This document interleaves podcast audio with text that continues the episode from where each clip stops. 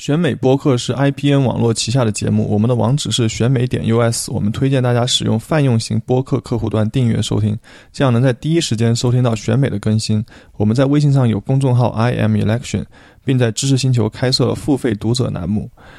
每日更新最新最快的美国时政要闻和社科研究动态，并附有专业人士的点评分析。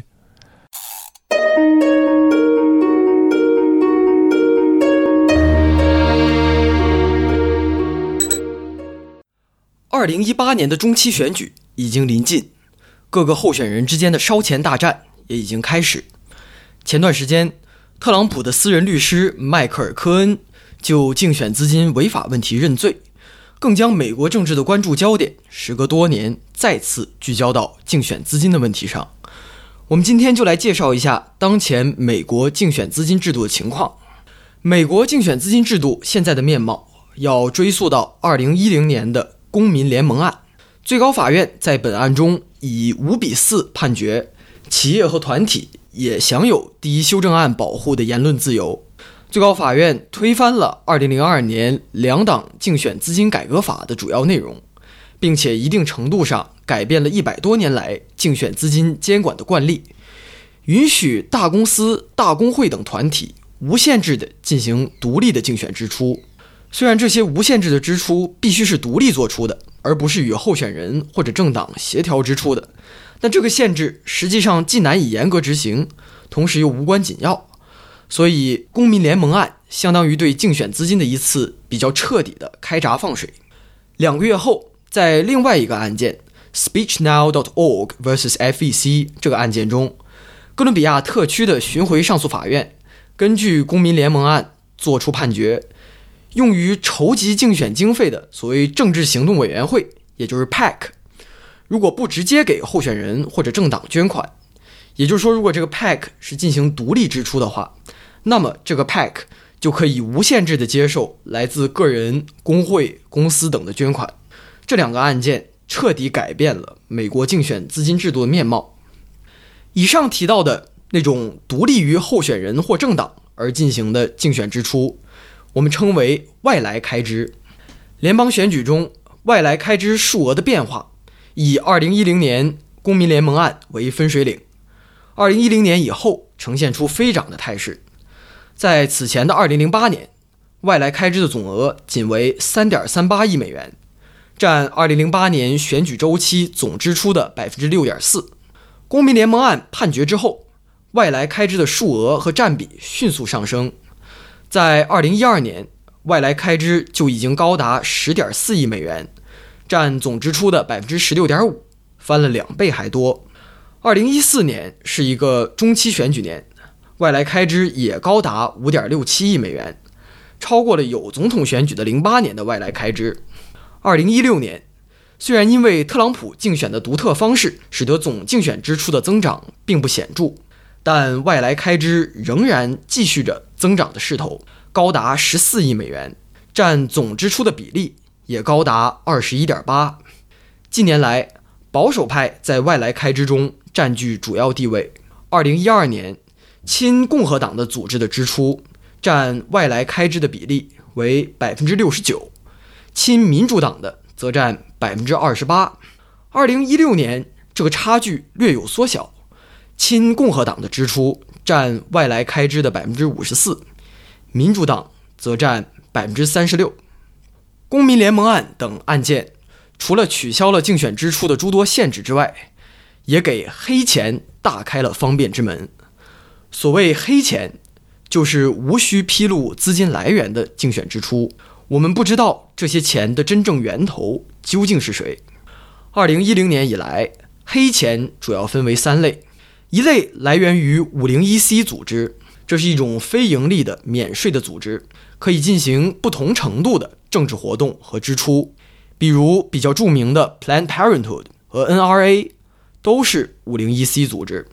五零一 C 组织的一个最大特点就是无需披露自己的资金来源。这些组织所进行的竞选支出都是以该组织本身的名义做出的，而向这些组织捐款的金主都有谁，我们不知道。外来开支的第二类来源则是 Super PAC，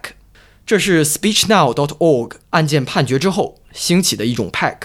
他们并不直接向候选人或政党捐款，而是独立的进行竞选支出，所以也可以无限制的筹集和支出竞选经费。联邦法律实际上是要求 Super PAC 披露资金来源的，但是如果给 Super PAC 捐款的金主是 501c 组织或者空壳公司的话，那么我们一样也无法知道这些钱的真正来源是谁。所以 Super PAC 也是黑钱的一个重要来源。此外，除了上面两类黑钱之外，有限责任公司也是一个投入黑钱的常用方法。有限责任公司的组织结构使其可以用来隐藏资金来源，而在美国的特拉华州等地区，你甚至不需要一个法定代表人就可以注册一个有限责任公司，所以这也成为了一个很方便的使用黑钱的方式。联邦选举中黑钱的增长是从2007年开始的，此前最高法院的阿利托法官取代了奥康纳法官。最高法院的保守派在竞选资金议题上开始占有控制权。二零零七年也是最高法院逐渐瓦解竞选资金监管体系的开始。此前，联邦选举中黑钱的数额还不到一千万美元，基本可以忽略。而到了二零零八年的选举中，黑钱发生了爆炸式增长，达到了一点零二亿美元，占当年外来开支总额的百分之三十二。二零一零年公民联盟案和 SpeechNow.org 的案件以后，黑钱又经历了一次增长。二零一二年联邦选举中黑钱的数额高达三点一三亿美元，为历史最高峰，占外来开支总额的百分之二十九点八。二零一四年作为一个中期选举年，黑钱也达到了一点七八亿美元，占外来开支的百分之三十一点四。二零一六年的黑钱与二零一二年相比降低了近一半，但这主要是因为投入到总统竞选中的黑钱减少了。在国会选举中，尤其是参议院的选举中，黑钱仍然发挥着关键的作用。与外来开支一样，亲共和党的支出在黑钱中也占据着绝大多数。二零一四年中期选举，亲共和党的组织投入了。九千四百六十万美元的黑钱，亲民主党的组织只投入了两千八百四十万美元。虽然美国竞选资金制度有着如此多的漏洞，而且本世纪以来最高法院保守派还在不断削弱政府对竞选资金的监管，但这并不意味着金主和候选人从二零一零年开始就可以为所欲为。实际上，还是有一些比较基本的监管规定要遵守。那么最近一段时间就出现了一些引人关注的违反竞选资金监管规定的事件，其中最著名的恐怕就是今年八月，特朗普的前任私人律师迈克尔·科恩就违反竞选资金法规等八项罪名向检方认罪。科恩曾指使《国家询问报》的母公司美国媒体公司向《花花公子》杂志的前模特 Karen McDougal。支付了十五万美元的封口费，让他就自己与特朗普的绯闻保守秘密。我们知道，美国历史上第一部竞选资金监管法律——一九零七年的提尔曼法案规定，禁止公司直接向联邦选举的候选人捐款。根据科恩的供述，他指使美国媒体公司支付的这笔封口费，虽然不是传统的直接的那种政治捐款。但其目的一样是帮助特朗普的总统竞选，所以这笔钱应当被视为竞选捐款，这是不被提尔曼法案所允许的。此外，二零一六年十月，科恩还曾经自己向色情女星 Stormy Daniels 支付十三万美元的封口费，而二零零二年通过的两党竞选资金改革法规定了个人向联邦候选人捐款数额的上限。在二零一六年，这一上限为两千七百美元。科恩向 Stormy Daniels 支付的这笔封口费，一样也被视为一种用于帮助特朗普的竞选捐款，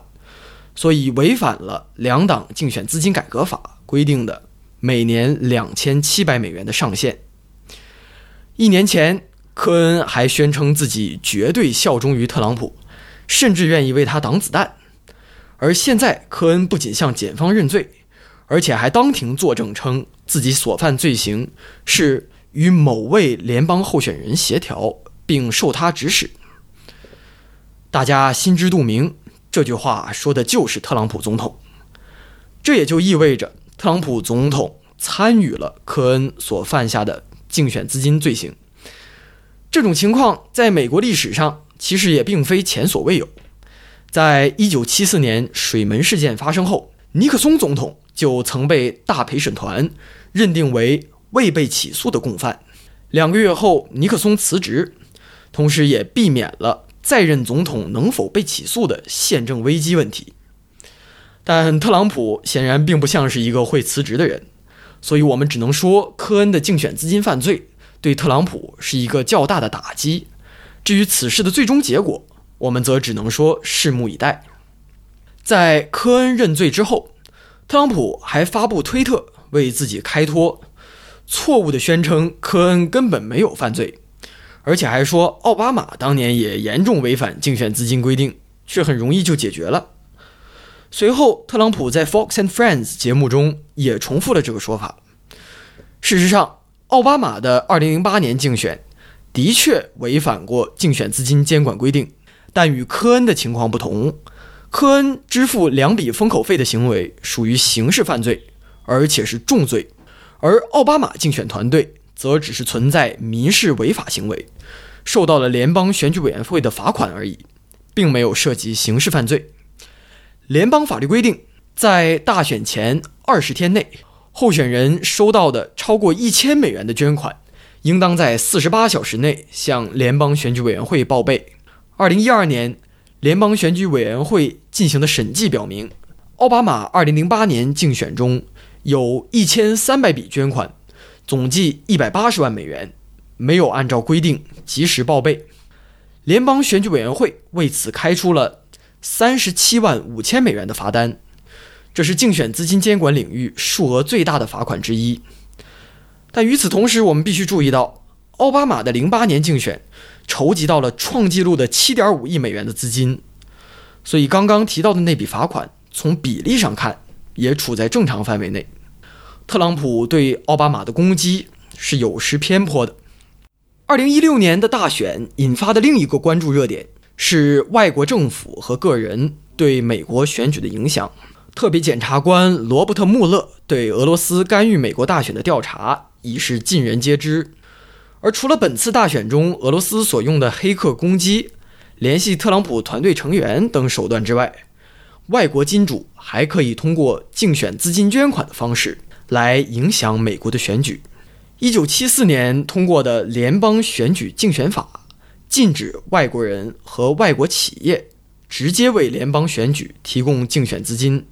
但我们上面已经提到，有三种方式可以使黑钱流入联邦选举，从而隐藏资金的真实来源。外国金主也可以通过这些方式来捐献黑钱，影响选举。全国步枪协会，也就是 NRA，二零一二年为支持共和党候选人罗姆尼。支出了十万美元，而二零一六年为了支持特朗普，却支出了高达三十万美元，相当于四年前的三倍。今年早些时候，FBI 和罗伯特·穆勒检察官开始调查俄罗斯是否向全国步枪协会提供了资金。二零一六年的选战期间，特朗普总统的儿子小唐纳德·特朗普曾经与一名俄罗斯银行家。在全国步枪协会的晚宴上见面，也有迹象表明，俄罗斯通过银行和非营利组织向全国步枪协会提供了大量的资金。过去几个月以来，来自俄勒冈州的民主党参议员罗恩·怀登一直在向全国步枪协会施压，要求他们披露国外的资金来源。全国步枪协会的回应则闪烁其词，而且变来变去。先是说自己六年间只接收过一笔俄罗斯捐款，后来又改口称二零一五年以来接收过二十三笔总计两千五百美元的俄罗斯捐款，最后索性拒绝回应怀登参议员的进一步询问。这更加引发了人们对全国步枪协会与俄罗斯之间关联的怀疑。近十年来，随着竞选支出水涨船高，监管法律日渐式微，美国竞选资金制度已经是千疮百孔、漏洞百出，为不正当影响联邦选举提供了大量的空间。此时，我们不禁想起史蒂文斯法官在公民联盟案的反对意见中所说的最后一段话。他当时说道：“究其根源，公民联盟案的法院意见是对美国人民的常识的一次否定。美国人民从建国之日起就意识到需要阻止企业破坏自治政府。从西奥多·罗斯福的时代以来，我们就一直在与企业竞选活动的潜在腐败做斗争。”而法院却在如今否定这一常识，这是十分奇怪的。虽然美国的民主不尽完美，但恐怕除了本院的多数派以外，很少有人会觉得金钱在政治中的消亡，竟然是美国民主的一个缺点。选美播客是 IPN 网络旗下的节目，我们的网址是选美点 US。我们推荐大家使用泛用型播客客户端订阅收听，这样能在第一时间收听到选美的更新。我们在微信上有公众号 IM Election，并在知识星球开设了付费读者栏目，每日更新最新最快的美国时政要闻和社科研究动态，并附有专业人士的点评分析。欢迎大家同时收听 IPN 网络旗下的其他精彩节目：《一天世界》、《灭茶苦茶》、《无次元》、《陛下观》、《太医来了》、《硬影像》、《流行通信》、《时尚怪物》。谢谢。